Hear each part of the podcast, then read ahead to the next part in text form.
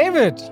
Robert. Na, kleine Valentinszuckerschnecke? Oh, ich bin eine Valentinszuckerschnecke. Stimmt, gestern Von- war von Valentinstag. Gestern war Valentinstag. Ja. Ja. Stell mir dich vor als so. Mit einer Rose im Mund. nee, als so ein zuckerüberzogenes Gebäck. Ja. Ja. Eigentlich müssten wir Sagst du aufgrund. einfach ja und dann sagst du was anderes. Naja, gehst weil gar ich nicht das mehr drauf Gespräch, Ich ein. will das Gespräch am Laufen halten Ach so. und von der langweiligen Ausgangssituation ablenken. Das ist ja insgesamt die Tatsache, dass wir beide einen Podcast machen. ich glaube, da Das ist die langweilige Ausgangssituation. Müssen wir jedes Mal so röcheln und dann setzen sich andere Ja. hier hin, interessantere. Ich finde, wir könnten jetzt aber auch die Top 10 Valentinsfilme machen. So was, Ja? Ja. Okay, oh, komm, spontan. Das spontane Die, Spiel. ähm, super romantische Filme Ähm, wie. mm, äh, zehn Dinge, die ich an dir hasse. ah, den findest du romantisch? Weiß nicht, habe ich einmal gesehen. Der wird immer so genannt. Ich gehe jetzt auf diese Listen, die ich im Kopf habe. Ja.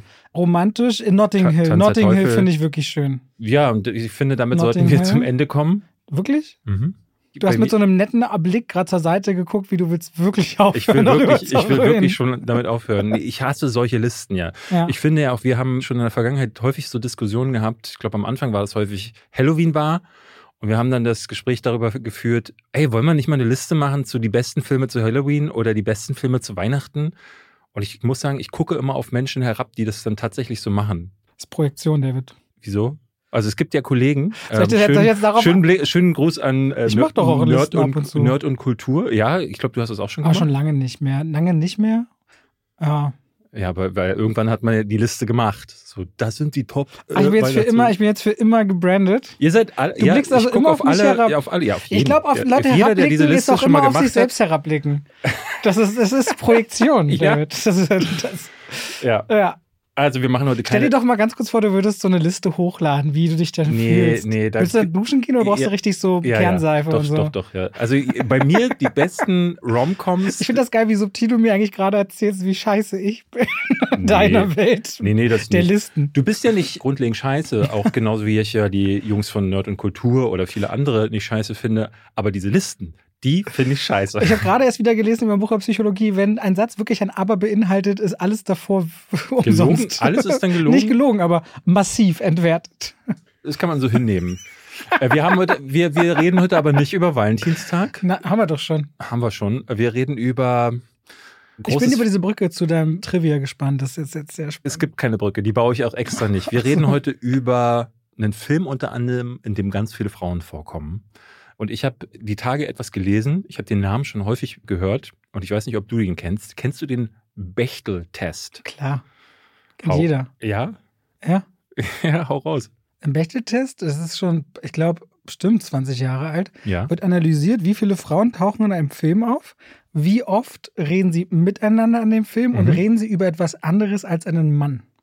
Und dann fallen die massiv durch. Haben wir schon mal hier darüber gesprochen? Ich weiß es einfach. Okay. Es kann auch mal vorkommen, dass ich, der auch manchmal Filme guckt, etwas weiß. Dann habt ihr es vielleicht auch schon mal gehört. 1985 hat die amerikanische Autorin Alison Bechtel diesen Test in Anführungszeichen erfunden. Den hat sie in einem Comic, nee, das ist eine Comic-Autorin, hat sie den irgendwie mit eingewoben und wie sie selber sagt, ist es eigentlich so ein Joke gewesen. Dieser Bechtel-Test funktioniert so, dass sie hat sich mal angeguckt, wie funktioniert zum Beispiel eine Filmerzählung oder in Büchern oder was auch immer. Und ihr ist aufgefallen, dass im Grunde Frauen deutlich weniger vorkommen. Aber wenn sie vorkommen, dann sind sie eigentlich nur so Gespielinnen von einem Mann oder Stichwortgeberinnen, ne, Sachen, die wir hier auch häufig irgendwie auch kritisieren, dass wenn eine Frau dabei ist, für mich das schlechteste Beispiel war zum Beispiel Top Gun Maverick vor zwei Jahren. Klar, gab es da sicherlich seitdem auch mal wieder so ein paar andere Beispiele, aber das ist mir wirklich im Gedächtnis geblieben.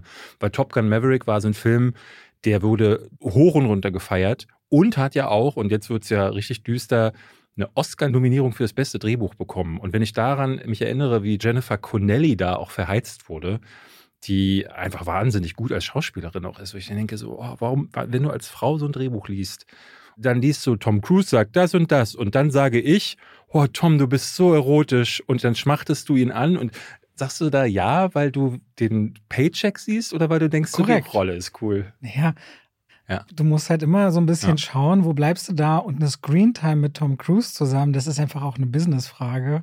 Aber ja, man sieht den Paycheck. Also es gab zum Beispiel eine Untersuchung von der San Diego State University, die haben mal die Top 500 Filme zwischen den Jahren 2007 und 2012 sich angeguckt und da ist die Verteilung zwischen männlichen und weiblichen Akteuren, die betrug fast 3 zu 1 im Vorteil zu den Männern. Und die Journalistin Anita Sarkeesian hat sich dann mal angeguckt, das Jahr 2014 und hat mal geschaut, welche Filme sind für den besten Film nominiert und kann man den Bechtel-Test darauf anwenden. Und da hat sie herausgefunden, dass nur vier Filme den bestehen würden. Was ist der Bechtel-Test? Du hast es gerade schon richtig gesagt. Im Grunde werden so drei Fragen abgefragt. Gibt es mindestens zwei Frauenrollen? Sprechen sie miteinander? Und wenn ja, unterhalten sie sich über etwas anderes als ein Mann? Und das äh, muss man gleich mal du dazu. hast nicht geglaubt, dass ich es weiß, ne? also. Nö, das ist, ich sitze nicht vorher zu Hause und denke so, oh, jetzt suche ich mir was aus, was Robert vielleicht nicht weiß oder mal äh, gucken, ob er es weiß, sondern es geht ja darum. Der, der, steht aber auch ein bisschen in der Kritik, aber ich kriege es nicht mehr zusammen, dieser er, Test. Er, genau, es gibt er steht neuere in der Kritik. Versionen auch davon. Es gibt so neuere. Ähm, er steht in der Kritik, weil einerseits ist es, ne, wie die Autorin selber sagte, er ist eigentlich so, sie hat sich den ausgedacht und es ist ein Joke gewesen und den kann man zwar anwenden, aber eigentlich, wenn man den ganz genau nimmt, gibt es ja mehrere Filme, in denen zwei Frauenrollen drin vorkommen. Aber zum Beispiel sowas wie Poor Things. Nehmen wir den mal. Ich wollte mit dir eh jetzt gleich mal die besten Filme dieses Jahres durchgehen mhm. und zu gucken, wie ist so die Entwicklung gewesen. Aber Poor Things, Emma Stone spielt die Hauptrolle und wirklich nur die Hauptrolle. Sie spielt nur mit dieser, redet nur mit dieser einen Frau. Ja, es gibt eigentlich noch andere Frauen, aber es sind ja eigentlich so Frauen, die nur am Rande vorkommen und da ist halt so ein bisschen. Oder in einem bestimmten Gewerbe unterwegs. Genau. Sind. Und das ist halt so die Sache, dass Leute sagen, ja, ne, es gibt dann, je nachdem, wie man ihn anwendet, und eigentlich fallen auch Filme durch, die zum Beispiel sehr starke Frauenrollen haben, aber wo dann eben nur eine Frauenrolle ist. Auch das kann ja zum Beispiel der Fall sein. Und genau deswegen ist er halt im Grunde so ein bisschen in der Kritik, weil er schwierig anzuwenden ist und es keine Genauigkeiten gibt. Ja, aber auch diese Statistik, zum Beispiel die Filme zu nehmen über die reine Masse, ist ja manchmal auch deswegen schwierig, weil wenn du das an das Boxoffice anlehnst, dann wird es ja richtig vernichtend. Ne? Deswegen mhm. wurden ja auch sowas wie Wonder Woman mal hochgejubelt, weil Frauen in Hauptrollen von Filmen, die mehrere hundert Millionen Dollar einspielen, das war dann irgendwie bei Wonder Woman und Captain Marvel mal der Fall, weil die aus so großen Franchises kommen. Dabei zeigen ja regelmäßig die Statistiken, dass jeder Dollar mit einem, in einem Film mit einer Leading Actress, also mit einer Schauspielerin, ein größeres Revenue hat, also besser investiert ist als mit Männern in den Hauptrollen tatsächlich. Ich würde sagen, wir gehen mal durch. Wir gucken mal, was ist dieses Jahr nominiert und dann schauen wir mal, wie sich das entwickelt hat im Vergleich zum Jahr 2014. Mhm. Hast du gerade die Liste der besten Filme? Genau, ich habe hier die Filme der, warte mal, hier sind bester Film, ist einer, den haben wir noch nicht gesehen, da können wir nichts zu sagen, American Fiction. Mhm. Deswegen lassen wir den mal weg. Aber Anatomie eines Falls. Da gibt es auf jeden Fall eine Frauenrolle. Und das ist auch, die, ist auch bis auf die Eröffnungsszene. Genau. Und dann ist da nicht nochmal eine Freundin, die auftaucht? Hinten raus gibt es ja im Gerichtsprozess Frauen, mit denen ja. sie sich unterhält. Aber im Grunde geht es ja um einen Mordfall. Und um einen Mann. Und um einen Mann. Aber ich finde zum Beispiel, an Anatomie eines Falls sieht man zum Beispiel schon sehr schön, wie verschwommen das mit diesem Test wird, weil Anatomie eines Falls sehr schön auch Geschlechterrollen auf den Kopf stellt, weil sie ja eigentlich nicht so diese klassische Frau ah, ist. Und vor allem, sie hat jede Szene. Also genau. ihre Screentime frisst der, also wirklich ja. groß und mächtig. Also mit klassischer Frau meine ich so, wer, wer den Film gesehen hat, sie wird eben eher so dargestellt wie eine Frau, die so ein bisschen gefühlskälter ist, die zu dem Sohn, zu dem gemeinsamen Kind nicht so das allerbeste Verhältnis hat, die vor allen Dingen auch ihre sexuellen Gelüste so auslebt, wie man das normalerweise dem Mann zuschreiben würde als äh, Klischee. Wissen wir das? Hm? Wissen wir das?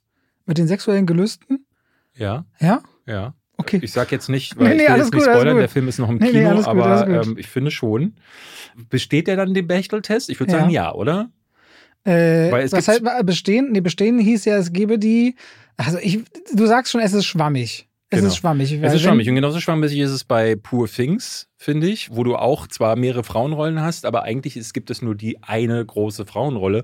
Aber wir sind uns ja, glaube ich, einig, Poor Things ist ein Film, der sehr starke feministische oder emanzipatorische Untertöne hat. Aber dann schon problematischer wird es bei Oppenheimer, wie ich finde.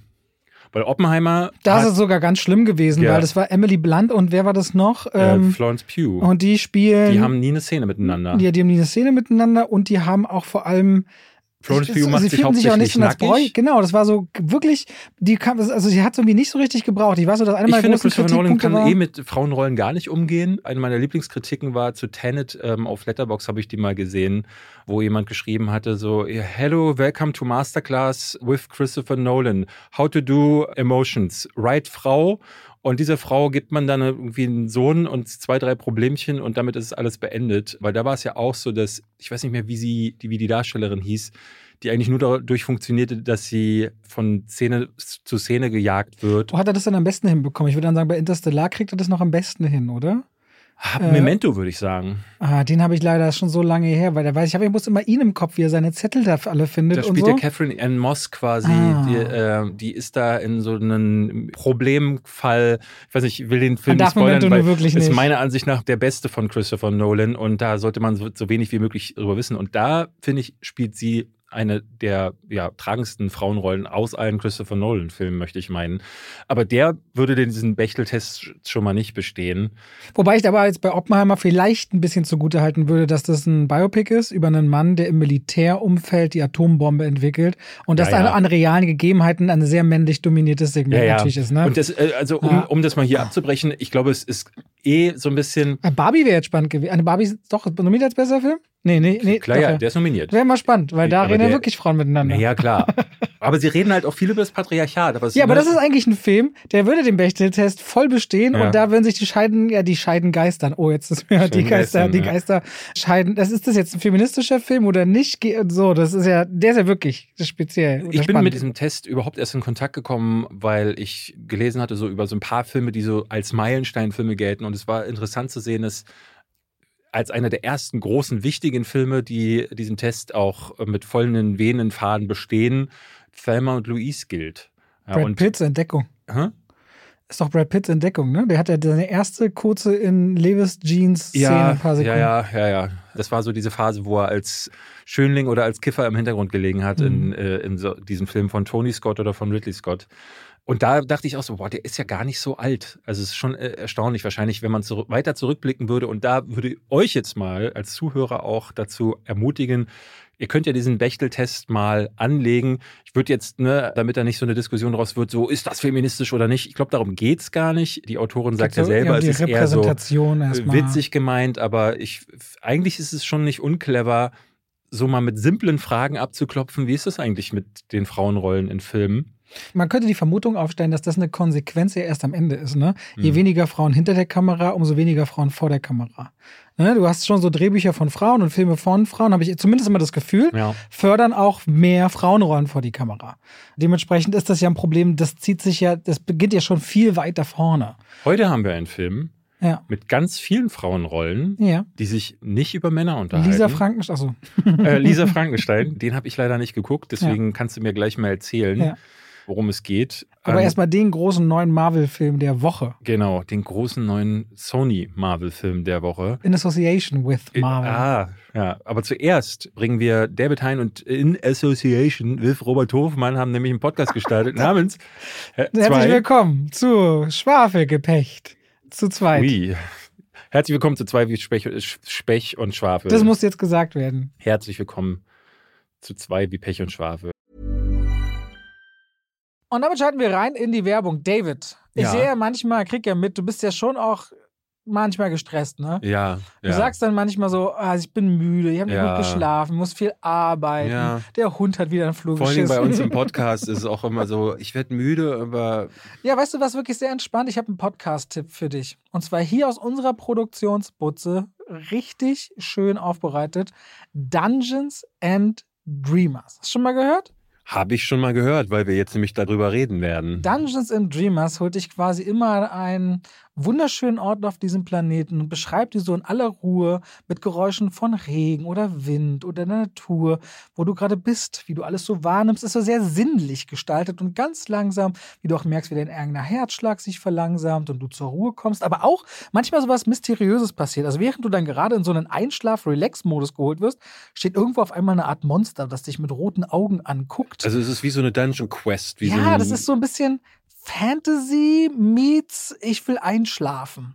Dungeons and Dreamers. Sehr liebevoll. Der erste Podcast, bei dem ihr einschlafen wollt. Nee, das ist wirklich so sehr zum Runterkommen, zum ruhig werden, vielleicht auch müde werden. Es ist ASMR für Dungeons and Dragons Spieler. Ja, also es ist schon ein bisschen auch so in dieser Welt. Dungeons and Dreamers. Ich habe zum Beispiel beim Laufen mit Cooper im Wald gehört und merkte so krass, dass ich so ganz einfach dahin schaute und meine Gedanken einfach mal abfallen konnten. Das war super schön zum Abschalten und äh, so zur Ruhe kommen. Also wer genau sagt, und da gibt es ja viele Menschen, ey, ein bisschen gestresst und so, und aber ich höre gerne Podcasts. Hört mal in Dungeons and Dreamers rein. Überall, wo es Podcasts gibt, bin ich mir ganz sicher, weil so gut, wie sie die bei uns hier überall hochladen, gibt es die überall. Hm. So, Dungeons and Dreamers, David. Nächste Woche hast du gut geschlafen, weil du die ab und zu gehört hast. Ja, vielleicht bin ich deswegen so erholt. So, muss man auch mal sagen. Dann damit schalten wir raus aus der Werbung zurück in den Podcast. So, wollen wir anfangen? Madam Web? Ja, ich gucke gerade, während, weil ich wollte mal schauen. Guckst du, guckst du einen Film? Es ist natürlich, so langweilig es ist, ist natürlich, nee, nee, es ist natürlich ein Film, der von einer Frau gedreht wurde, weil wir gerade darüber gesprochen haben und auch darüber, wie sich das entwickelt hat. Aber was ich interessant finde, ist, dass ich den Film geguckt habe und die ganze Zeit dachte, 100 Pro haben sie da eine Frau hingesetzt als Regisseurin, weil es ist ja mittlerweile so, dass das, äh, ne, die Filme, in denen dann viele Frauen drin vorkommen, die müssen dann auch von einer Frau gedreht werden und gerade diese großen Projekte werden ja dann oft von Leuten gedreht, die haben dann einen Indie-Film hinter sich. Und ja, die hat schon ein paar gute Serien auf jeden Fall als Regisseurin. Äh, es geht mir gar nicht darum. Ich, ah. ich dachte nur so, beim Film habe ich die ganze Zeit gedacht, aber der ist doch von einem Mann geschrieben. Weil ich fand, es gab so einige sehr klassische Motive, die da drin waren, die sehr daran erinnerten, wie ein Mann sich so eine Szene vorstellen würde. Ich erinnere vor allen Dingen an die Wiederbelebungsszene, wo sie das lernen, wie ja, man das, ja. wie nennt man das? CPR? Wie sagt man im Deutschen eigentlich äh, dazu? Herzrhythmusmassage. Herzrhythmusmassage, genau. Es gibt eine Szene in dem Film Madame Web. Wir wollen jetzt gleich darauf eingehen. Und da dachte ich, wie die Mädels sich da alle nach vorne beugen und gerade Sydney Sweeney hat in diesem Film ausnahmsweise mal keinen großen Ausschnitt. Sie ist die einzige Frau, die haben alle Ketten, hat mich irre gemacht, warum die die ganze Zeit einen Rock trägt, Mini, einen kurzen, relativ ja, alle, kurzen auch Rock. bauchfrei, alle die ganze Zeit. Es gibt eine Szene, da muss sie dann bauen und ich dachte so, das, das ist doch, also der Male Gaze, um mal so ein Wort zu benutzen, der ist die ganze Zeit zu spüren bei diesem Film. ich glaube, der, weil er 2003 spielt, kann man zumindest sagen, so lief man damals rum. Ist das so? Lief Weiß ich so ehrlich, rum? warte mal, naja, okay, 2003 war ich genau 16. Ja. Also in meiner Wahrnehmung bin ich ja genauso alt wie die gewesen damals. Schon viel.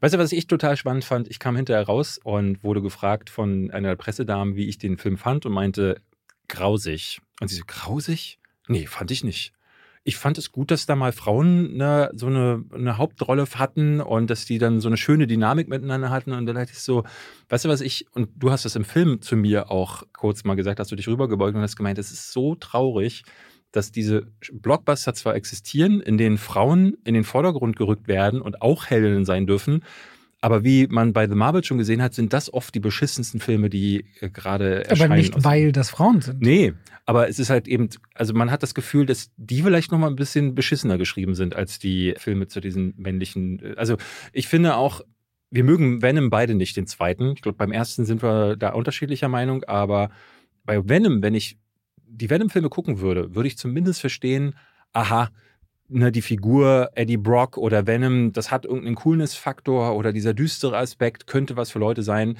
Ich kann verstehen, warum diese Figur mal bekannt geworden ist als Comicfigur. Wenn ich jetzt Madame Web nehme, da komme ich hinterher raus und denke so, wer hat, also das ist eine Comicfigur und die ist mal interessant für jemanden gewesen, weil diesem Film kann ich überhaupt nicht entnehmen, dass Madame Web oder diese anderen Figuren, die da irgendwie rumspringen, irgendeine Relevanz im Comic-Universum haben. Aber wenn man sich ein bisschen auskennt mit der Materie, weiß man auch, dass Madame Web eigentlich ist so ein C- bis D-Klasse Charakter aus dem Spider-Man-Universum. Das Dschungelcamp bei Marvel. Ja, und man hat so ein bisschen das Gefühl, dass Sony jetzt sagt so, wir haben die Rechte an Spider-Man. Wir, wir, also wir nehmen da wirklich, wir, wie so ein Schwamm bringen wir das so krass aus, dass wir wirklich die letzte Figur, die irgendwo in einem Spider-Man-Comic auch nochmal in der Ecke stand, die wird auch nochmal mit einem extra Film naja, man bedacht. muss ja auch überlegen, ne? als sie Tom Holland das MCU gelassen haben, haben sie gutes Geld da verdient. Sie haben 1,8 Milliarden mit dem letzten Spider-Man-Film gemacht. Naja. Venom läuft, beide Filme an ja. den Kinokassen. Okay, Morbius, okay, das war ein Griff ins Klo, aber da war Madame Web schon beauftragt. Und sie suchen sich ja auch Dakota Johnson, die ja nachweislich auch eine gute Schauspielerin ist. Ne, die sich auch gerne im Arthouse mal wiederfindet und erzählen die Geschichte von einer Frau, um euch mal kurz abzuholen, die ist Krankenwagenfahrerin, die ist Rettungssanitäterin. Die Rettungs Rettungssanitäterin und ja, stellt irgendwie fest eines Tages, nachdem sie auch in so einem Zwischenfall verwickelt war, hä, hier passieren gerade Dinge, die habe ich doch gerade vor 10 Sekunden oder 30 Sekunden schon mal erlebt. Déjà-vu was diesen Film, der zwei Stunden macht, eigentlich auf seine reine Laufzeit ohne Verdopplungen zu sehen, wahrscheinlich mhm. um 20 Minuten drückt. Und stellt fest, oh, da sind drei Mädchen oder junge Frauen, die aber nicht volljährig sind. Nennt ihr, wie sie wollt. Und die werden umgebracht von einem Typen. Und das muss sich verhindern. Und da gibt es vielleicht eine Verbindung. Deswegen heißt die vielleicht auch Web. Und das ist alles irgendwie eins. Und im Trailer haben wir aber schon alles verraten. Also es dauert eine Stunde, bis du an dem Punkt bist, wo der Trailer anfängt vom Film. Mhm. Und im Trailer zeigen sie die Sachen, die werden im Film nie vorkommen oder eine Bedeutung spielen, weil der Film erst darauf hinausläuft. Mhm. In einem möglichen Sequel, bei dem es wirklich schwer wird, dass ich mir vorstellen kann, dass es kommt, weil mhm. der Film muss an den Kinokasse erstmal funktionieren. Also es ist, glaube ich, das erste Mal, also wir haben ja nun schon alles erlebt bei diesen Multiversumsfilmen und bei diesen großen Comic-Verknüpfungen, wo alles zusammengehört. Es ist das erste Mal, dass mir ein Film präsentiert wird, bei dem im Trailer geworben wird mit Figuren, die im Film nicht vorkommen, bei denen aber im Film immer wieder darauf hingewiesen wird, dass es eine mögliche Zukunft geben könnte, in der man diese Figuren sich angucken kann. Damit haben wir hier einen zweistündigen Trailer auf eine mögliche Zukunft des Sony Cinematic Marvel Universe, wie auch immer man das nennen möchte. Und das finde ich wirklich krass. Damit haben wir ja was jetzt erreicht. Das ist ja total abstrus, weil du quasi einen Prequel geliefert bekommst zu ja, Figuren, die du noch gar nicht kennst. Also ich weiß, dass diese eine, die von Sidney Sweeney gespielt wird, da habe ich das Kostüm zuletzt im Spider-Man 2 Spiel gesehen. Ich glaube, Black Cat heißt sie da. Ich bin mir aber auch nicht hundertprozentig sicher. Und das ist halt also völlig, ich verstehe gar nicht, wo die damit hin wollten, weil Madame Web als Film so, du merkst, dass der nicht funktioniert. Du merkst, dass der auch im Drehbuchprozess ganz seltsam entstanden sein muss. Es gibt eine kurze Vorerzählung, wie kam es dazu? Ne? Im Trailer sieht man das schon. Die Mutti ist im Amazonas unterwegs. Es sieht aber irgendwie so ein bisschen aus wie im Kanada um die Ecke im Wald gedreht. Und da wird sie dann von einer Spinne gebissen, dann kommen Spinnenmenschen rum und das ist also wirklich, da hast du im Kino schon die ersten Lacher gehört. Und dann passiert ganz, ganz, ganz lange nichts. Also, weil du gerade sagtest, eine Stunde dauert es, um da überhaupt hinzukommen. Ich habe gerade extra den offiziellen Trailer nochmal vor mir laufen. Die Eröffnungssequenzen im Trailer kommen ungefähr nach, das, das, ja. das 70 Minuten im Film. Aber auch, weil ich habe das selten, dass ich in so einem Film sitze und denke, okay, die Schlüsselmomente. Also es gibt so zwei Szenen, die mit dem Bösewicht vor allen Dingen zu tun haben. Einmal, da reist sie nach Peru, das passiert so, ja. Und dann gibt es noch eine andere Szene, wo der Bösewicht hat zum Beispiel so eine ganz spezielle Technologie, die gibt es meiner Ansicht nach auf der Welt nirgends.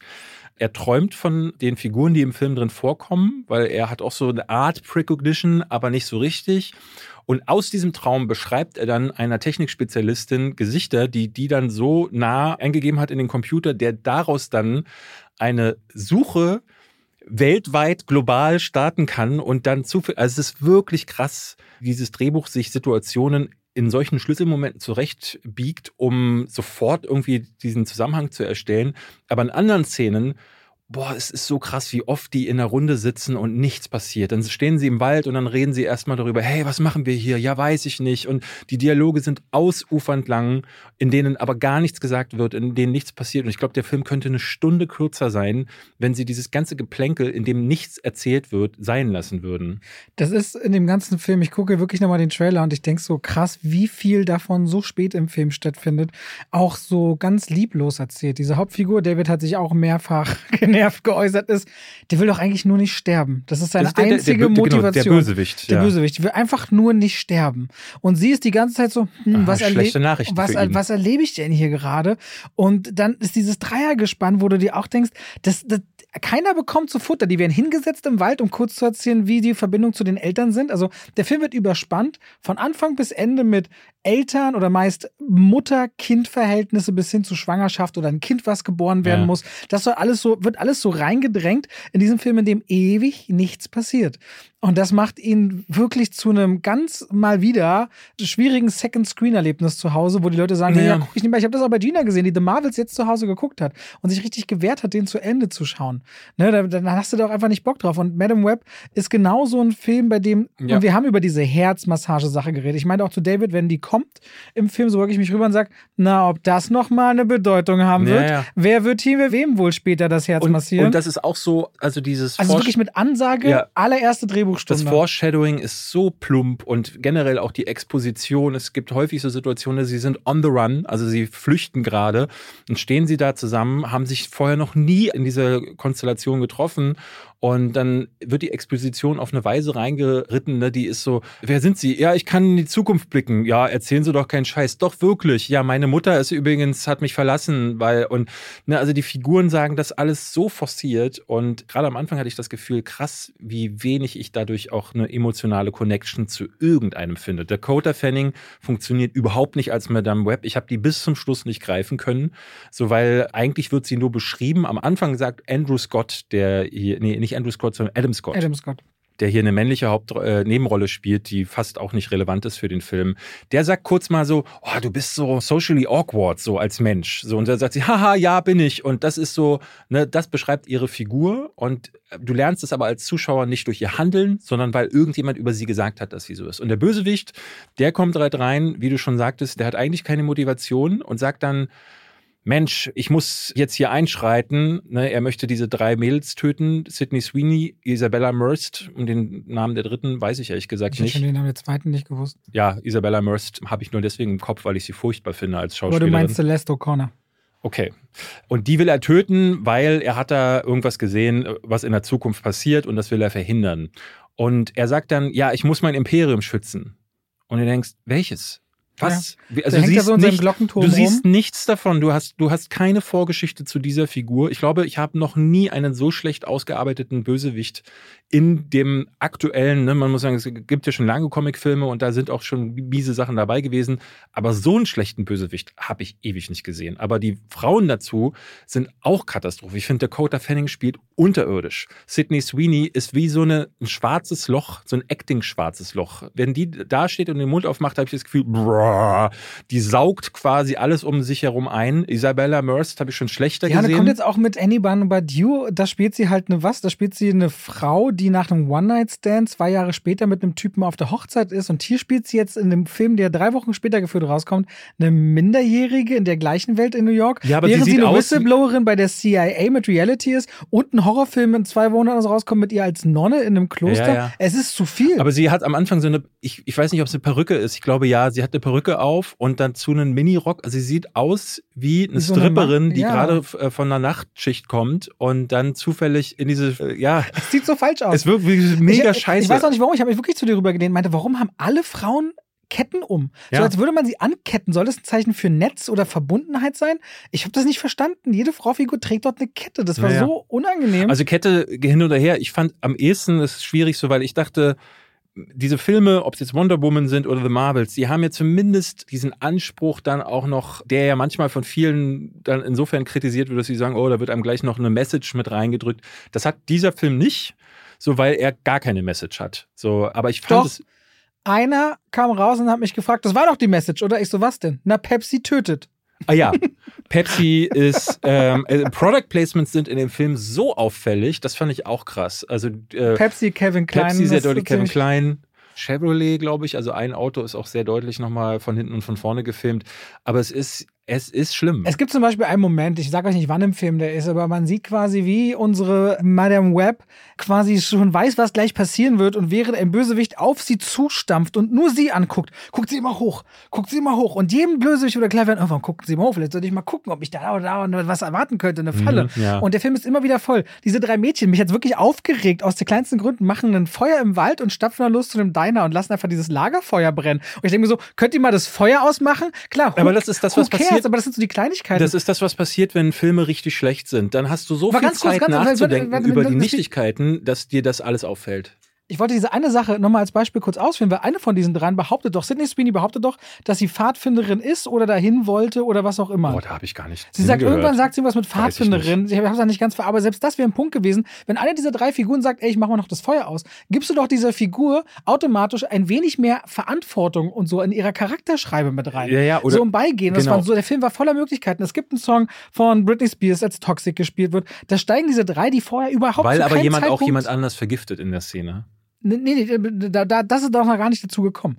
Es gibt in dieser Szene einen Moment, wo die einfach beschließen, auf den Tisch zu tanzen. Und denkst so, hä, das passt doch gar nicht nee, zu denen, dass sie auf den Tisch der, steigen und tanzen. Weder zu der Situation. Es gibt ganz am Ende eine Entscheidung, da haben wir beide uns zueinander gedreht. Die drei Mädels müssen eigentlich versteckt bleiben.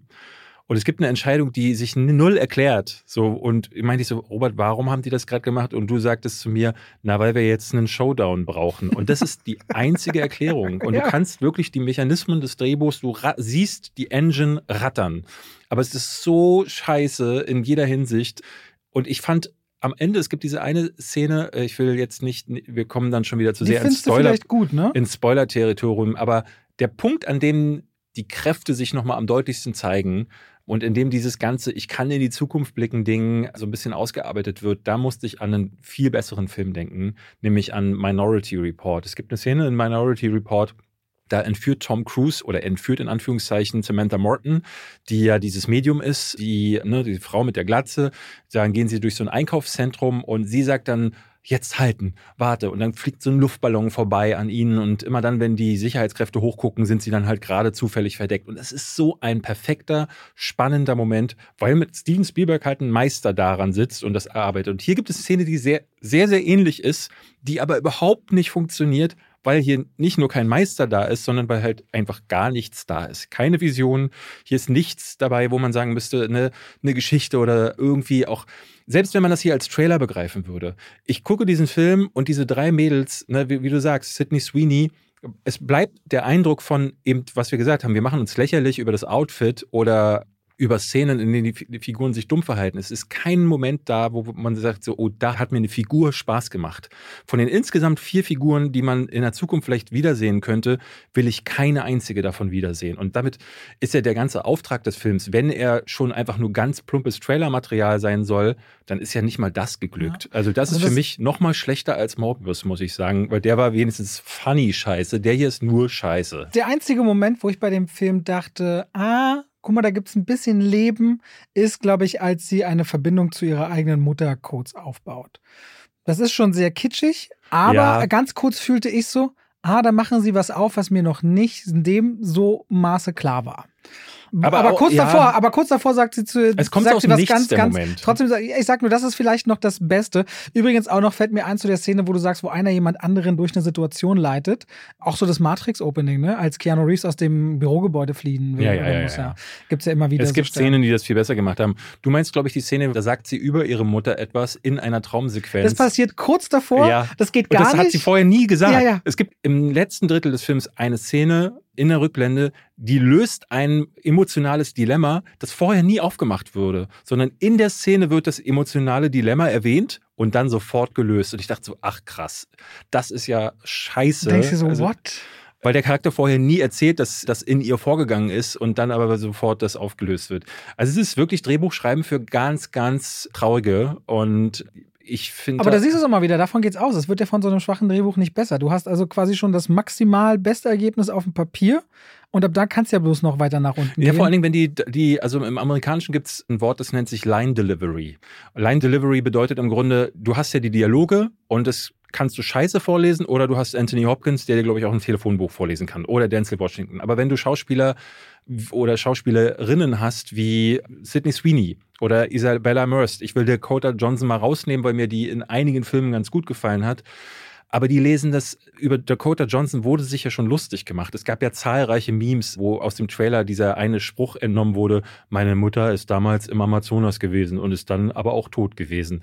Weil sie das so platt erzählt und so emotionsbefreit, dadurch hast du natürlich als Zuschauer auch keine Verbindung. Und das ist ein großes Problem dieses Films. Das Drehbuch ist schrecklich, aber die, äh, die Schauspieler wissen auch überhaupt nichts damit anzufangen. Und für mich ist das dann so eine Mischung aus, der Regisseur kann es einfach nicht oder in dem Fall die Regisseurin, der Drehbuchautor ist schrecklich und die Schauspieler sind schlecht gewählt. Und dann hast du noch ein Material, was eigentlich völlig uninteressant ist. Die Special Effects sehen auch nicht gut aus.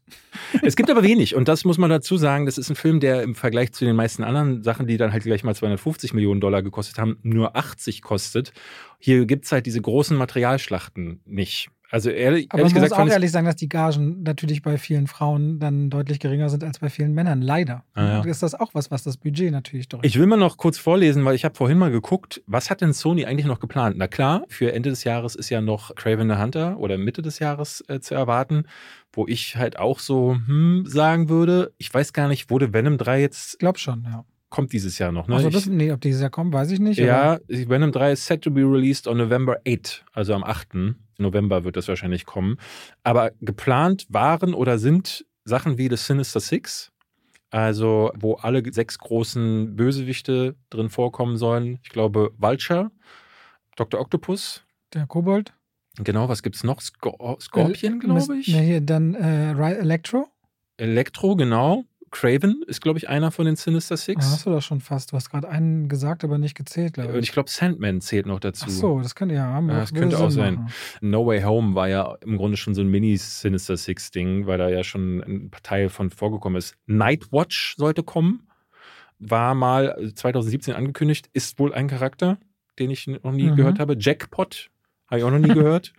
da werden sie Montana Black äh, reinnehmen. El Muerto habe ich auch noch nie gehört. Hypno-Hustler.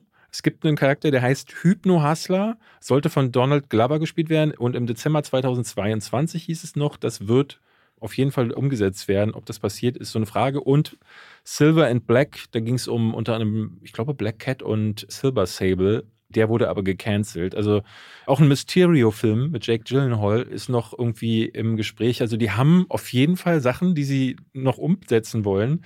Wo Marvel jetzt gerade sagt, so okay, wir müssen mal anhalten, wir machen mal einen Stopp und gucken Legt mal. Sony richtig los. Sagt Sony, äh, da haben wir nicht hingehört und aufgepasst. Wir machen jetzt einfach unser Ding weiter und gucken mal, wann wir die Lehre draus ziehen. Also Empfehlung von Robert? Für Madame Web? Ja. Wenig. Wenig. Wenn ihr die kognitive Leistung eines Eichhörnchens habt und die sagt, sind schlau. Obwohl, nee, das stimmt nicht.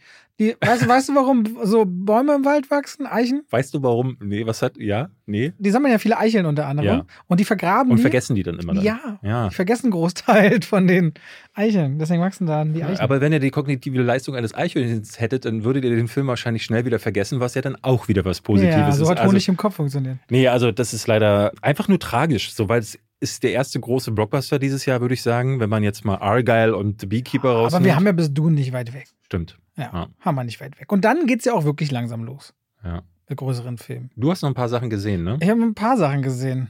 Soll ich dir von denen berichten? Wollen wir, wenn wir aber gerade schon für über die Zukunft gesprochen haben, wollen wir mal ganz kurz über. Damit du noch mitreden kannst? damit ich noch mitreden kann, weil ich so ein bisschen raus. Ich höre richtig die Taktik dahinter. Äh, nee, aber es würde dazu passen, weil wir, ja, ja. wir hatten ja Super Bowl-Wochenende. Super Bowl. Super Bowl ich habe ganz geguckt. Ich wie immer nicht, aber ich habe geschaut, was kommen für Trailer. Weil ich hatte so ein bisschen die Hoffnung, dass Alien Romulus oder Alien, wie auch immer es jetzt heißen wird, äh, gezeigt wird. Aber es waren da doch nur, keiner darf reden, Quiet Place Day One. Ja, Tag 1. Es ja. war Twisters. Äh, Twisters. Da war ich sehr überrascht, dass der bei dem Super Bowl gezeigt wird. Und Wicked? Wicked, genau diese Zauberer von Ost-Geschichte. In zwei Teile aber Aha. geteilt. Ach, das ist ein Zweiteiler? Das ist ein Zweiteiler kommt jetzt im November nächstes Jahr im Dezember. Ach nee. Und haben sie auch wieder im Trailer, tarnen sie echt, dass es ein Musical ist. Das wird ja in letzter Zeit ganz häufig gemacht, ja. ja. ja, ja. Die Farbe Lila ist noch, noch am ehesten damit äh, offen umgegangen. Hast du den gesehen? Nee, ne? Nee, hab ich nicht geguckt. Planet der Affen 4 gab es einen Trailer. Kingdom of the Planet of the Apes, genau. Und Deadpool, Deadpool und Wolverine. Und If wurde nochmal. Hast nee. du diese Kampagne gesehen? Hast du diesen Clip von ihm gesehen, wo er mit John Krasinski dreht? Aber das ist nicht John Krasinski? Nee. Das ist richtig cool. Das ist zeige ich, dir, zeig ich dir später. Ich muss sagen, wenn ich mal rüber gucke über das Line-Up, ich war überrascht, wie klein die Namen sind. Also ich dachte so, ah, Wicked, weiß ich nicht. Klar, wird wahrscheinlich viel Budget haben, aber ist eigentlich so, ein, so eine Marke, hätte ich jetzt nicht erwartet. Twisters, dachte ich so, hä, das ist so ein Film aus den 90ern einen Film, bei dem man jetzt auch sagen muss, wenn ich mir den Trailer angucke, ah, also hat mich nicht wirklich interessiert. Zwei Wirbelstürme, yay. Also die großen Sachen, eigentlich ist Deadpool der größte Film gewesen. War das nicht schon im ersten Twister so, dass sich mehrere Wirbelstürme zu einem F5 verbunden haben? Boah, das weiß ich Ich meine nämlich, dass das da schon so war und dementsprechend keine so wahnsinnig neue Idee. Also ich muss sagen, ich war begeistert von zwei Trailern. Rate mal. Planet der Affen 4? Ja, den finde ich, also da muss ich auch sagen, wir sind da ja unterschiedlicher Meinung, aber ich finde den neuen Trailer auch wieder toll. Nee, den neuen finde ich auch besser als den alten. Ja? ja, aber irgendwie, das war so eine tolle Trilogie und die ist so schön düster geendet. Und jetzt zu sagen, wir stellen alles auf Null, also am meisten triggert mich eigentlich so die Idee zu sagen, die Menschen werden gejagt. Mhm. Diesen Spieß mal umzudrehen, aber irgendwie aber auch. Damit wieder, nähert er sich ja am ehesten dem die, an, was die ursprünglichen Planet der Affen-Filme ja, aus den 60ern mal gemacht haben. Aber diese Prämisse, so Menschen konnten das fliegen wie Adler und so heißt es ja jetzt im Trailer. Und haben alles das und ich werde lernen. Ich denke so, nee, Mann, du wirkst überhaupt nicht wie jemand, der mal drauf hat, technische Geräte miteinander zu verknüpfen. So, ich bin voll anti diesem Labersack-Affen. Aber ich bin auf diesen neuen Affen gespannt. So dieses Entdecken einer eigenen, äh, verschwiegenen Wahrheit. Und das sind ja wieder diese großen Themen. Herrschen, seine Untertanen belügen, eine eigene Geschichte schreiben. Es sieht sehr samey ja. aus, aber ich finde, dass die, die Stimmung ganz gut einfangen. Was glaubst du, ist der zweite, der mir sehr gefallen hat? Also wie du jetzt reagiert hast, würde ich auf Wicked setzen tatsächlich. Nee, Mann, gar nicht. Also zu mir hast du noch bei Deadpool gesagt, den fandst du gar nicht mal so scheiße. Nee, Quiet Place. Der, der Ach, Mann, der das sieht, hätte ich nie gedacht. Sieht sehr gut weil du aus. warst so skeptisch. Ja, ich meinte ja, ich freue mich drauf. Du sagst, jetzt haben sie es ja erzählt, was soll da passieren? Ja. Und ich meinte ja so, naja, ich finde so Anfänge aus. cool. Lupita Nyong'o ist eigentlich eine Bank. Ja. Und New York City ist ein gutes Setting. Die Bilder sind toll. Es scheint wirklich ein richtig gut gefilmter Film zu sein. Ich finde, man sieht auch im Trailer schon, dass sie, die, die, ich würde vermuten, dass die Spannungsmomente wieder so gut umgesetzt sind wie im ersten und im zweiten. Ich habe viel Kritik am ersten und am zweiten damals gelesen und äh, ich kann die nicht nachvollziehen. Also ich bin. Äh, Sollen wir Paramount ein Screening bin, anbieten, was ich, wir zusammen machen? Gerne. Ich, würden, würden wir bestimmt machen. Ich bin überhaupt nicht in dem Lager, die Leute sagen, äh, die, die sagen, ja, das ist alles unrealistisch, das kann ja nicht sein, weil ich kann mich sehr gut auf die Prämisse einlassen. Und wenn du das erstmal tust, bist du voll drin. Weil da hatte ich dann John Krasinski in den beiden Vorgängerfilmen einfach mitgerissen. Ich finde, manchmal muss man einfach loslassen und dann kriegen sie das auch hin. Und der sieht hier wieder danach aus. Und ich finde das schön, Jimon Hund so auch wieder zu sehen und die Szenen, die man sieht, da, ne, also wenn zu viele Aliens da sind und ich ne, diese Aliens sind jetzt auch nicht so spannend, muss ich sagen, weil es eigentlich nur so randalierende Viecher sind, die man jetzt halt zweimal gesehen hat und man weiß auch, wie sie aufzuhalten sind.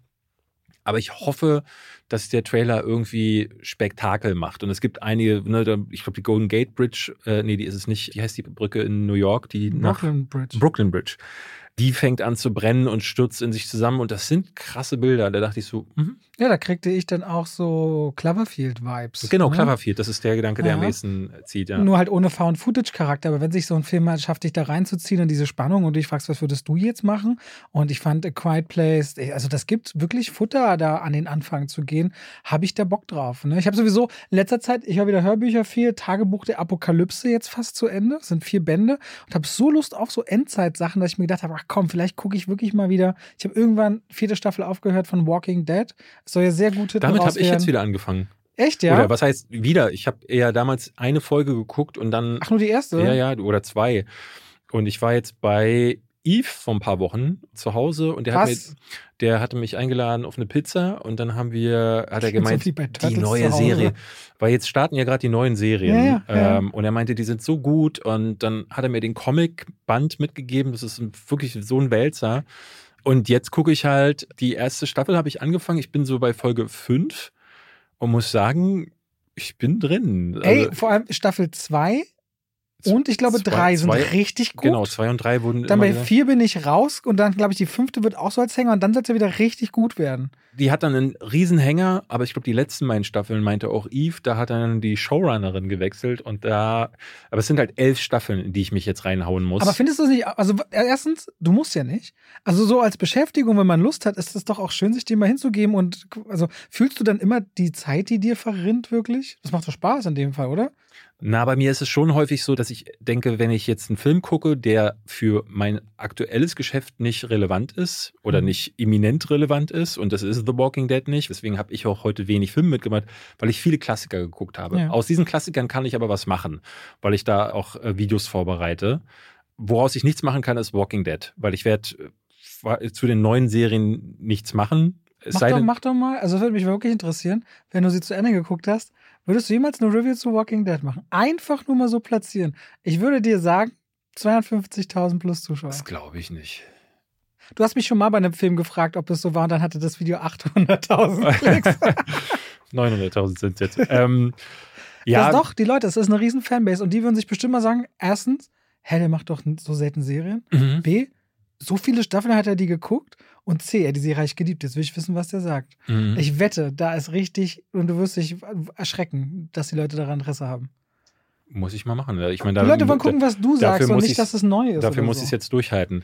Äh, Nein. wir kommen, auch, auch mögen. Ja, cool, ja, ich, mag, ich mag's. Also bisher ja. mag ich's und ich bin auch, ich liebe ja eigentlich so Zombie-Apokalypse und ich mag auch die Figurenkonstellation. Ich bin jetzt schon ein bisschen traurig, weil ich ja weiß, dass wie heißt er nochmal, der den Chain spielt? Bernthal, John Bernthal. Genau, John Bernthal. Ich weiß jetzt schon, dass John Bernthal, ich glaube, ab der dritten Staffel nicht mehr dabei ist und den finde ich jetzt schon den spannendsten Charakter muss da ich sagen. so spannende Charaktere. Aber der ist auch so ein toller es kommen Typ. so spannende Charaktere. Ja. Also ich weiß nicht, welche Staffel das ist. Es verschlägt sie, darf ich das sagen? Eine kleine, nur eine Location sagen? Ich weiß alles über die also, Serie. Also bis, bei dem, was ich gesehen habe, fand ich alles auf der Farm sehr cool. Ah ja. Auf diesem Bauernhof Schrägstrich Farm. Okay, ich weiß und alles. Gefängnis war für mich dann nicht so und dann kommt diese Gesellschaft, diese Gemeinde, da bin ich ausgestiegen. Ich habe auch zum Beispiel letztes Jahr, als die letzte Folge lief, habe ich mir die letzten Momente der letzten Folge angeguckt. was ist mit dir? Ja, weil ich dachte, ich werde das kaufen letzte ich, Seite. Ja, ich dachte, ich werde mir das niemals niemals anschauen, weil elf Staffeln, das schaffe ich nicht. Und jetzt bin ich doch drin, aber es ist jetzt nicht so, dass mir das irgendwas kaputt macht. Also ich weiß alle großen Tode. Ja, die Atmosphäre ich weiß alle ist, aber die Atmosphäre ist ja allein schon tragend. Ne? Das ist ja genau. Ich, ich gucke es ehrlich gesagt ein bisschen, weil ich hoffe, so auch wenn wir so ein bisschen Gemansche zu sehen, weil so richtig ja. brutale Zombie-Filme haben wir jetzt schon eine Weile nicht gehabt. Und aber ganz ehrlich, Tagebuch der Apokalypse als Hörbuch. Hör da mal rein. Ah, Tust doch Tage, einfach. Was ist Tagebuch der Apokalypse? Das Tagebuch der Apokalypse. Das sind vier Bände eigentlich. Mhm. Hör doch mal eine halb, halbe Stunde für mich rein. Was ist das? Von David Nathan gesprochen. Aha. Ist die Geschichte von einem Marine, der Neujahr gerade einen Tag freimachen will oder Urlaub ist, mhm. aber an seinem Stützpunkt ist in, in San Antonio. Und es kam schon so ein bisschen so, irgendwas ist auf dem Stützpunkt los, aber er soll morgen früh wieder hin und merkt dann aber so nach und nach, irgendwie machen diese Sicherheitsmaßnahmen und, und Sicherheitsvorkehrungen, die kennt er nicht. Und es kommt ihm merkwürdig vor und da werden irgendwelche Sachen rausgepackt an Anzügen und so weiter. Hm, ich bleib mal lieber zu Hause. Und tatsächlich bricht, und du erfährst erst nach und nach, sehr viel später, was ist passiert, aber es bricht eine Zombie-Apokalypse aus. Ah. Und er ist mittendrin, er ist allein in seinem Haus, er schreibt Tagebuch. Es gibt eine Szene oder einen Moment, da kriege ich jedes Mal Gänsehaut, ich glaube am 8. Januar, es fängt wirklich am 1. Januar an, wo er in seinem Haus, und er schreibt alle Beobachtungen draußen, dass wie die ersten Untoten, wie sie reagieren, was er über sie rausfindet, wie lange er noch Essen hat, dass er einen Nachbarn anschaffen, sie über Morsezeichen zu kommunizieren, er scheint aber einen Hund zu haben, sie überlegen, wie sie wegkommen von dort und dann hast du irgendwann, er, und er redet und er erzählt und erzählt und sagt so, oh, es klopft an der Tür ich bin gleich wieder da. Ich kriege jedes Mal Gänsehaut, weil er dann flüstert. Ich denke so, bitte lebt er noch. Und alles, was er auf diesem Weg kennenlernt, die ersten beiden Bände sind komplett in der Tagebuchperspektive, wo er seine eigenen Eintragungen vorliest. Und ich finde es richtig gut. Okay, ich laufe okay. dann mit meinem Hund durch den Wald. Und wenn es dann dunkel langsam wird, super gruselig. Also für, wenn du so eine Atmosphäre magst, mach das mal. Tagebuch der Apokalypse. Wir kommen mal zurück. Zurück zu Deadpool-Trailer. Wolltest du nichts zu sagen? Oder doch, wollen wir nicht so sagen? Doch, doch. Ich habe mich drauf gefreut und ich krieg ungefähr das, was ich will, was ich mir jetzt Maximum erhofft habe, wenn jetzt auf einmal das MCU drüber gestülpt wird. Mhm. Aber auch hier dein größter Kritikpunkt, ne? man muss die Serie nicht gesehen haben. Was ist die TVA? Mhm. Ne? Also ist vorbei. Ne? Jetzt musst du Loki gesehen haben, ja, ja. um zu verstehen, wie Deadpool da eingeführt wird. Also falls ihr den Trailer noch nicht gesehen habt zu Deadpool und Wolverine, was ich auch als Titel echt ein bisschen äh, finde, da hätte ich mir von dem, diesem Ryan Reynolds Franchise einen griffigeren Namen gewünscht. Egal.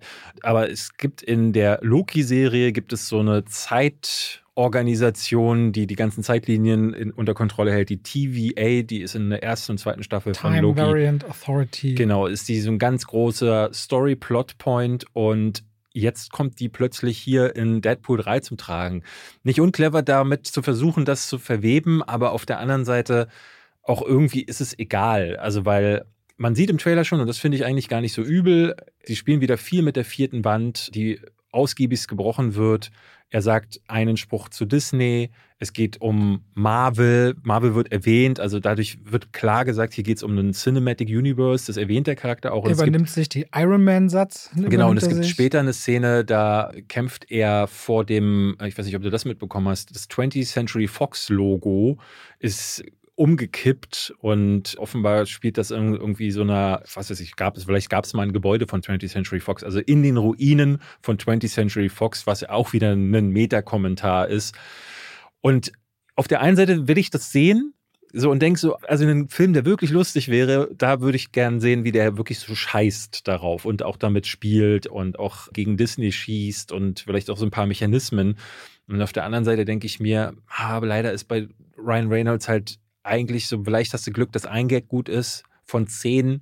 wie sehr kann ich mich darauf verlassen. Ich fand aber den Vibe des Trailers überraschend gut.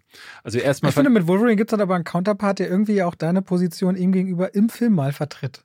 Dass er nicht lustig sei und nervt. Ich, ey, Insofern. So, ich bin jetzt nicht mehr so kritisch, wie ich es vorher war. Ich, ich würde jetzt nicht sagen, dass ich hyped bin, das bin ich definitiv gar nicht, aber es ist, ich war überrascht, als ich den Trailer geschaut habe und dachte so, wenn der so frech ist, wie er andeutet und das aber mit gutem Humor verbindet, dann kann es vielleicht sogar diesmal ein Film sein, der mir mehr gefällt. Ein Milliarde-Dollar-Film, wahrscheinlich der erfolgreichste des Jahres. Denke ich auch. Wobei ja. ich denke, dass Dune 2 richtig knallen wird und ganz anders als der erste Teil.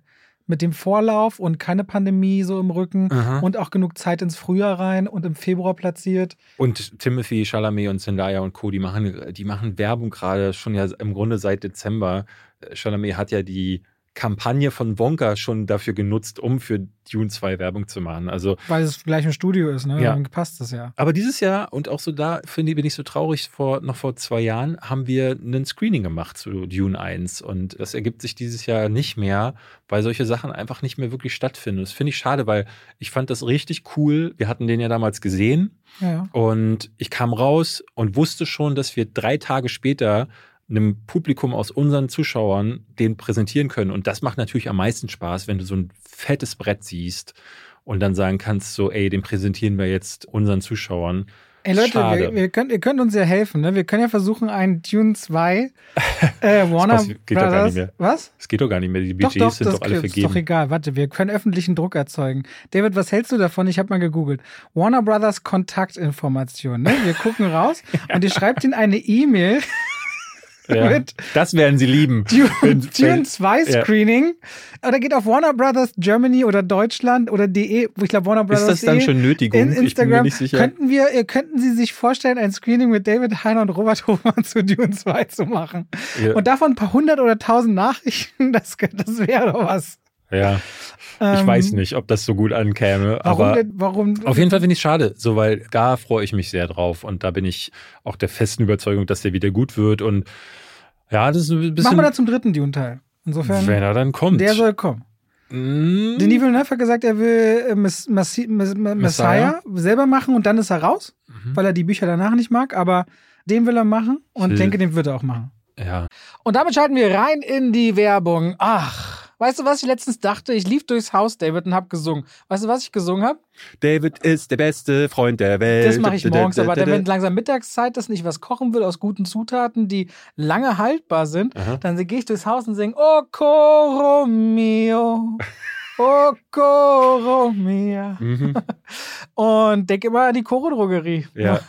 Singen die Katzen die, auch mit? Die, manchmal ja, und es kommt drauf an, ob sie Ja. gerade schlafen. Wenn ihr sagt, ihr wollt haltbare Lebensmittel in großen Mengen haben, das können Nüsse sein, das können hauchdünne Apfelchips sein, das kann Reis sein, kann Pasta sein. Ich habe, auch wenn ich Salate mache, immer schön so Zuckermais aus der Dose, ob wieder Erbsen, Kichererbsen, wenn ich Hummus mache, leckere Tahini. David, es gibt so unglaublich viel bei Koro. Ich habe jetzt auch deren Teller bestellt. Die haben schöne Teller und deren Edelstahlpfannen sind richtig gut. Ich habe damit schon zubereitet. Also immer wieder was, was Neues zu entdecken. Die haben Teller und auch Schüsseln.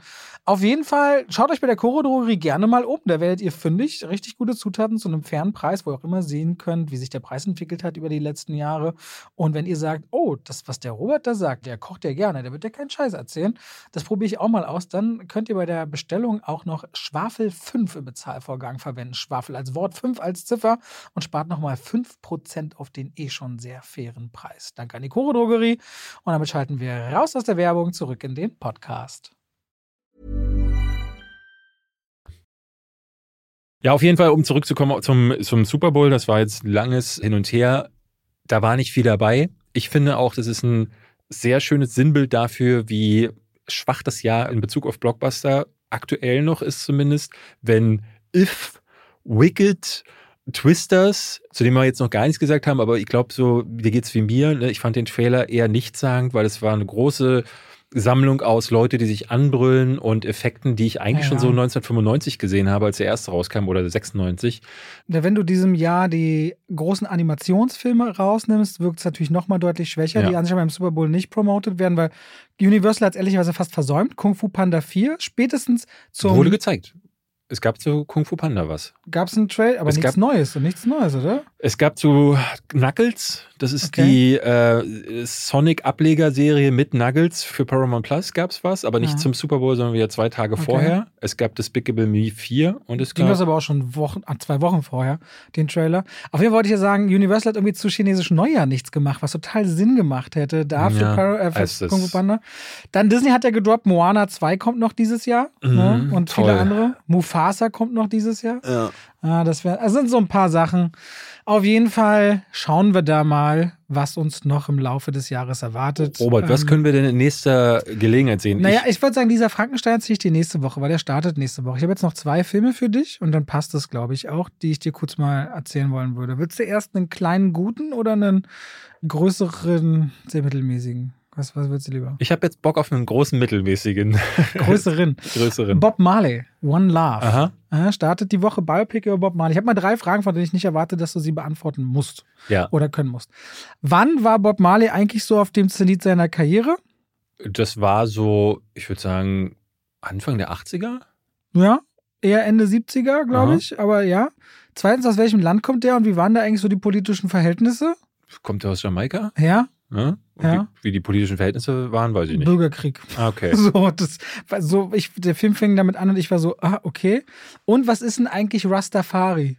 Ist Rastafari eine Bewegung, die sich um Musik entwickelt hat oder ist es. Also, es ist eine Bewegung mit religiösem Ursprung im Christentum, ah. die ausgeht von der Krönung eines schwarzen Königs in Afrika. Aha. Die aber auch so ein bisschen mit dem Marihuana-Konsum einhergeht und so die Nachricht halt viel Liebe streut. Und dieser Film fängt an, der geht 104 Minuten. Rund um Bob Marley genau. Äh, 104. 104. Das ist aber ist wenig nicht lang. für ein Biopic. Ist nicht viel. Und fängt 1976 in Jamaika an mit einer Texttafel. Bürgerkriegsähnliche Zustände. Bob Marley will ein Gratiskonzert geben zur Verständigung der verfeindeten Lager. Okay, also ist mitten in der Karriere. Mitten, ja, vielleicht. Wer es nämlich so. nicht so weiß, sieht so, Bob Marley führt so Interviews, da sind so zehn Presseleute, ein bisschen Entourage. Aha. Aber wie bekannt ist der jetzt? Weil der geht auch morgens immer mit The Wailers, seiner Band, joggen. Überall. Ja. Da, da verfolgt ihn keiner. Und ich fragte mich auch so, wie bekannt ist denn der jetzt?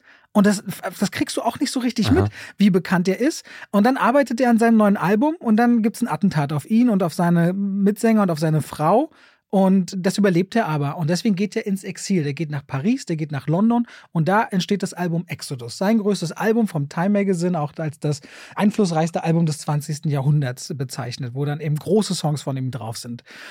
Aber die wirklich ersten 70. Sing mal ein. 70, also Redemption Song ist mein Lieblingssong von ihm. Das war mein Lieblingssong und auch der, in dem der Film so diesen großen Kipppunkt hat. Na, ich glaube, ich Kannst weiß du nicht, den anspielen mal kurz? Redemption, na klar. Äh, aber es ist äh, dieses, äh, kennst du nicht dieses Old Pirates, yes, they robbed I. Kennst du es nicht? So loud to the merchant ships. Nee.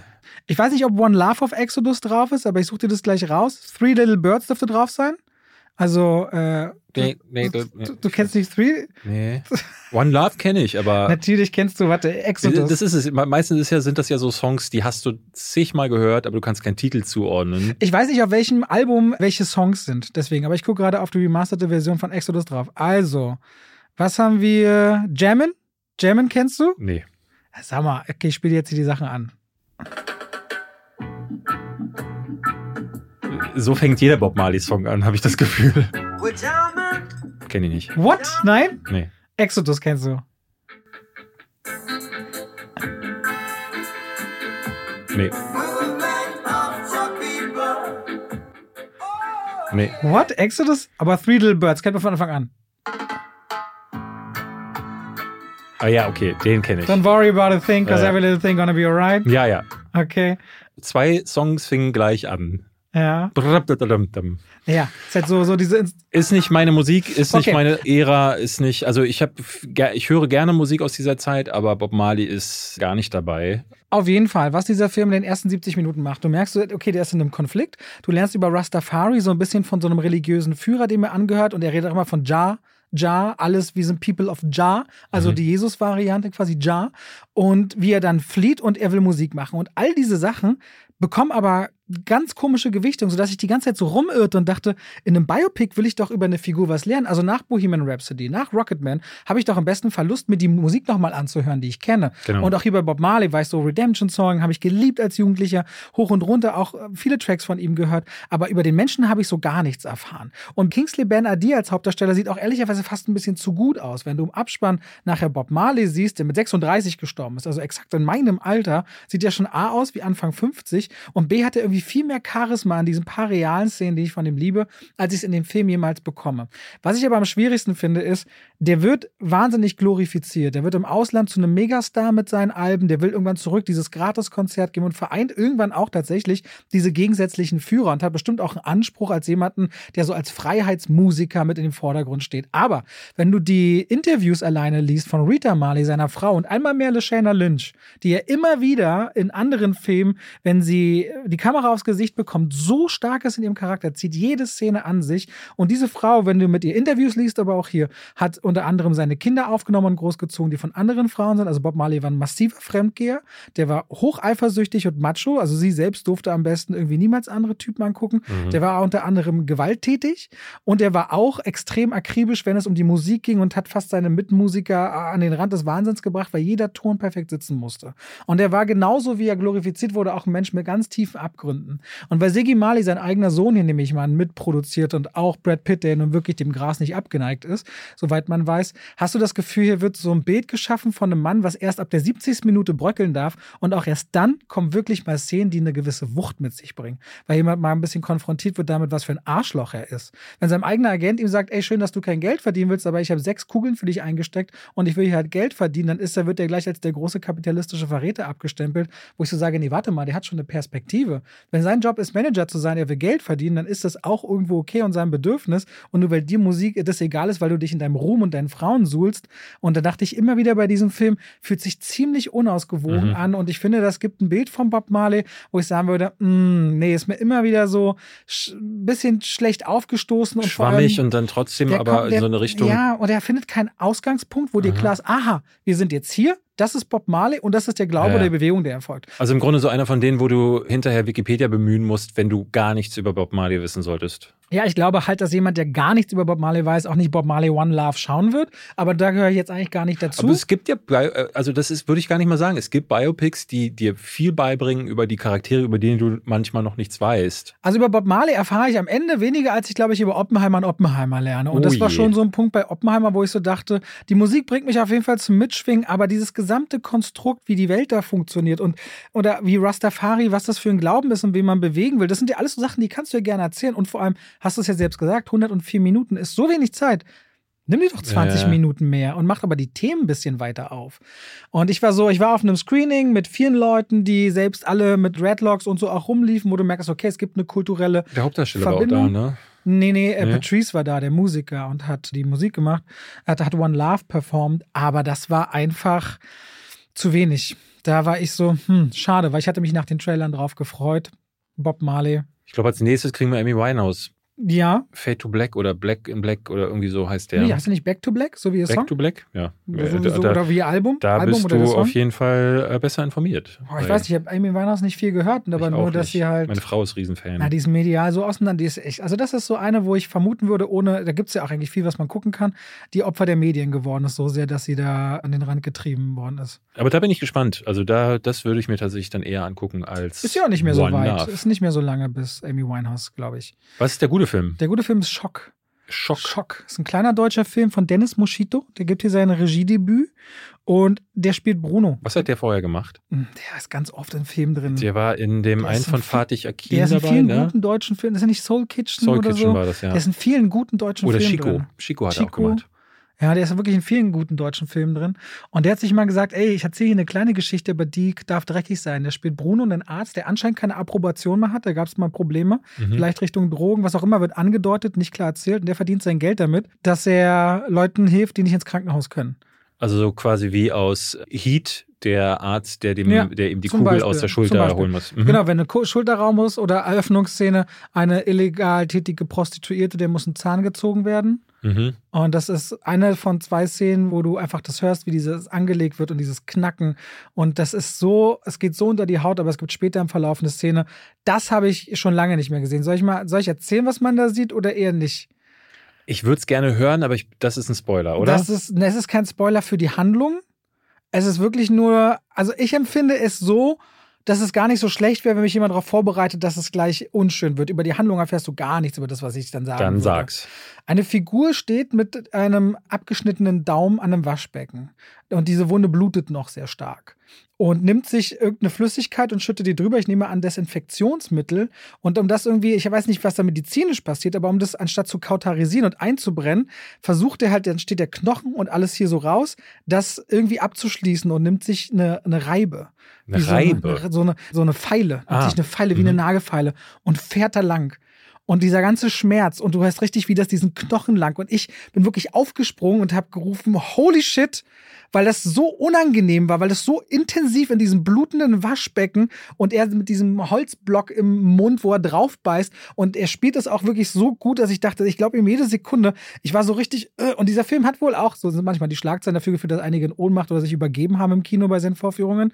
Oh, Aber zwei super, super intensive körperliche, also so lange hat mir ein Film körperlichen Schmerz Ne? Mhm. Jetzt nicht Krieg und Schlachten, aber ganz explizit zwei Szenen, schon lange nicht mehr nahegebracht. Und dieser Arzt macht eben diesen Job. Und dein Problem ist, glaube ich, der bekommt eine Möglichkeit, ob er nicht eine Mafiosi eine Antikörpertherapie verpassen könnte. Dann kriegt er für 50.000 Euro. Und das könnte für ihn ja die Chance sein, wieder ein bisschen rauszukommen. Vielleicht kriegt er seine Approbation ja wieder. Der macht aber den Fehler zu glauben, dass er dieser Unterwelt, in der er tätig ist, den Rücken zukehren könnte. Und das ganze spielt in Köln, siehst du gar nicht. Du hast eher so dieses anonyme Großstadtgefühl, verregnete Nacht, der Film zu 90 Prozent bei Nacht. Anke Engelke gibt eine richtig gute Anwältin, die im Auftrag von einem Mafiosi eben quasi diesen, wie so eine düstere Mentorin, diesen Auftrag anbringt. Und der Film ist die ganze Zeit sehr roh, der ist sehr rough, der ist sehr dreckig, sicherlich mit wenig Geld gemacht. Und vor allem die Hauptfigur, die du am Ende siehst, weil der auch, wenn mal Schüsse fallen, das sind nicht diese überlagerten Action-Sounds aus Ami-Blockbustern oder sonst, wo alles so ratatatata und peng peng und alles super laut ist bei den Effekten, sondern es hört sich nach richtigen Waffen an und so könnten Morde zum Beispiel stattfinden, auch auf offener Straße, dass ich dachte, ey, das wirkt so richtig gritty, ziemlich echt, wäre ein guter Auftakt für eine Miniserie, ehrlicherweise. Also das ist deutscher Genrefilm, der jetzt nicht schafft, unbedingt die ganz großen Bilder zu machen, die du auf einer Leinwand sehen musst, der aber richtig dreckig daherkommt und vor allem sich nicht künstlich aufbläht. Du bist bei diesem Arzt dran und ich mochte das und muss sagen, Respekt, davon würde ich gerne mehr sehen. Sicherlich ganz wenig Kinoleinwände, aber Schock. Also ich finde den wirklich gut. Ich habe gerade mal äh, parallel bei Letterbox geguckt, was da über den Schlimm gesagt wird. Ja, hat keine guten Wertungen. Der Schnitt ist bei 3,1. Ist jetzt nicht dramatisch aber die Tendenz wandert eher nach unten und eine Kritik ist hier die Schwarzwaldklinik im Nicholas Winding Refn Style. Ist das schlecht? Nicholas Winding Refn würde ich jetzt mal so der Style so düster, gritty, gewalttätig, Neonfarben, aber Schwarzwaldklinik habe ich jetzt auch nicht so ganz den. Das, das ist halt deutscher Trash für mich. Deswegen ähm, finde ich tatsächlich nicht. Finde ich tatsächlich. Gibt es auch was Gutes, was du da? Das also Pillemobil trifft auf Drive. Anderthalb Daumen nach unten. Na gut, also ich, ich, ich will mir trotzdem anschauen. Diese Woche im Kino, ja? Ja, startet diesen Donnerstag. Schock. Damit konnte ich tatsächlich was anfangen und dachte so, oha. Schockierend schlecht, schreibt hier jemand. Naja. Aber mit was denn? Was, was ist die Begründung? Was steht da drunter? Soll ich es dir vorlesen? Ja. Also Johnny Öresund, äh, falls du das hier hörst, ähm, du wirst jetzt von uns zitiert. Schon zu Beginn wird klar, die Kamera wird unterdurchschnittlich. Dass sich dies auch noch auf die Handlung übertragen wird, war nicht absehbar. Es fängt trotz handwerklicher Mängel recht atmosphärisch an. Hier und da bedient man sich be bekannten Elementen wie dem Giallo oder Reffen-Ästhetik, also Nicholas Winding Reffen, und möchte gerne sehr real sein. Das verpatzt man aber völlig bei der Handlung und Charakterzeichnung. Unsere Hauptfigur schlurft von Szene zu Szene und mehr andert wie der gesamte Film nur so vor sich hin. Ohne Ziel, ohne Fokus. Der angeschrebte Realismus geht spätestens bei Entscheidungen der Hauptfigur flöten und wird beinahe völlig lächerlich, wenn der Film im Milieu die gewohnten Machenschaften aufzeigt. Fazit, handwerklich und geschichtlich eine Gurke. Ja, aber das ist so ein Beispiel für mich, wo quasi Scheinargumente reingeführt werden. Weil da wird dann gesagt, handwerklich ist er schwach und dann benennt er gar kein Handwerk, sondern bringt seinen eigenen Geschmack in den Vordergrund, weil er sagt, das sind lächerliche Entscheidungen, ohne die zu benennen. Und da, also am Ende ein Fazit zu ziehen über schlechtes Handwerk, aber seine eigene Meinung vorzuschieben oh, oh. Ähm, über die Entwicklung, finde ich mal manchmal ein bisschen. Johnny hat einen Podcast. es könnte hier der erste Podcast-Beef entstehen. Nein, ich finde nur, also ich meine, ich mache ja auch Letterbox-Texte, die sind ja sehr verknappt, aber quasi ja, ja, klar. Ähm, hier wird das Handwerk so. eingeführt und dann wird vor allem die, finde ich, die, die schwache Kamera, naja gut, ich habe ja, das hab ich auch gesagt, der war keine großen Ich werde mir den jetzt angucken. Aber und ich denke dann manchmal so, hä? ich werde mir den Das angucken. ist so, ja, du, du musst es schon noch untermauern, was du da und sagst. dann schauen wir mal, ob äh, Johnny recht hat oder ob du recht Ja, hast. oder wenn man jetzt auch sagt, nicht nachvollziehbare Entscheidungen, also Plural, dann kann man doch eine nennen. Weil muss ja nicht alles vom Film verraten, aber mal eine als Exemplar wäre Ne, doch schön. Er, er sagt aber Ja. zumindest ja, dass ihm so ganz konkret die Figuren meandern herum. So, es gibt ja nur eine wirkliche Figur, der Rest sind quasi ja nur. ja gut, aber wenn die Hauptfigur sich im Kreis dreht, äh, Nee, auf tut sie auch nicht. Ich also ich habe ja gesagt, die Figur, die am Ende ist, erkennst du nicht mehr im Vergleich zu der am Anfang aus meiner Sicht. wir machen das alle Guck's so. mal an und alle, dann reden wir nächste Woche Alle drüber. Zuhörer gucken sich Schock an. Es wird wahrscheinlich Ja. der erfolgreichste deutsche Film des Jahres werden dann. Und dann könnt ihr uns gerne auf Spotify in den Kommentaren zum Beispiel schreiben oder wo auch Lass, immer. lass doch mal, guckst du dem das nächste Woche? wenn ihr nicht in Ohnmacht gefallen guckst du dem das seid. nächste Woche? Na, wenn ihr diese Woche startet, ich würde versuchen, das ja, hinzubekommen. guckt, ähm, aber schreib mir nicht, ihn fandest. Okay. Wirklich dann nächste Woche, ich will live traurig sein oder sagen, guck, Ich frage mal Johnny, ob er äh, uns eine kurze Audionachricht an dich. Äh, Robert Hofmann, abgehoben wie immer, ja, macht andere Podcaster Nein, platt, ja, denkt er ist was Besseres, Arschloch. Arschloch. Soll ich- was soll ich jetzt sagen? Was soll ich jetzt Nichts sagen? mehr, Robert. Wir sind am Ende. Nächste Woche reden wir über Lisa Frankenstein und so. Was ich habe so? nicht eine weitere aber Pressevorführungseinladung. du guckst, nee, bei der Berlinale gibt's sie nie. ja, ja. Also ich habe so ein Aber paar Screenings von Berlinale Film bekommen, aber du guckst ja ein bisschen was? Ich gucke ein bisschen was. Ich gucke Kaku, Kuku, der neue Film von Tillman Singer, Horrorfilm. Trailer sieht gut aus. Ich gucke Spaceman, der Film mit Adam Sandler und der Riesenspinne. Trailer mochte ich extrem gerne. Ähm, deswegen kann ich auch nicht warten. Der startet ja im, im Ob es März. der bessere Spinnenfilm wird? Als was? Madam Web. Ah ja, stimmt. Ja, hab ich gar nicht, die würde ich gar nicht als Spinnenfilm werten. Aber letztes Jahr habe ich ja auch diesen fantastischen Vermins gesehen. Ja. Erinnerst du dich? Ja, auf der Regisseur-. Der Regisseur wurde jetzt angekündigt, wird den nächsten Evil Dead drehen. Und da muss ich sagen, Vielleicht sollten wir auch anfangen, Filme zu drehen. Man kann schnell aufsteigen. Ja, aber ähm, können wir das? Wir nehmen das- Crowdfunding-Kohle, dann müssen wir uns von niemandem Ja, rechtfertigen. aber dann haben wir dann Geld und wissen aber immer noch nicht, ob wir es das können. ist doch wie unser jetziges Leben jetzt auch. Achso. Stimmt. Gott. Okay. gut, mach's gut. Bis Tschüssi. nächste Woche. Tschüss.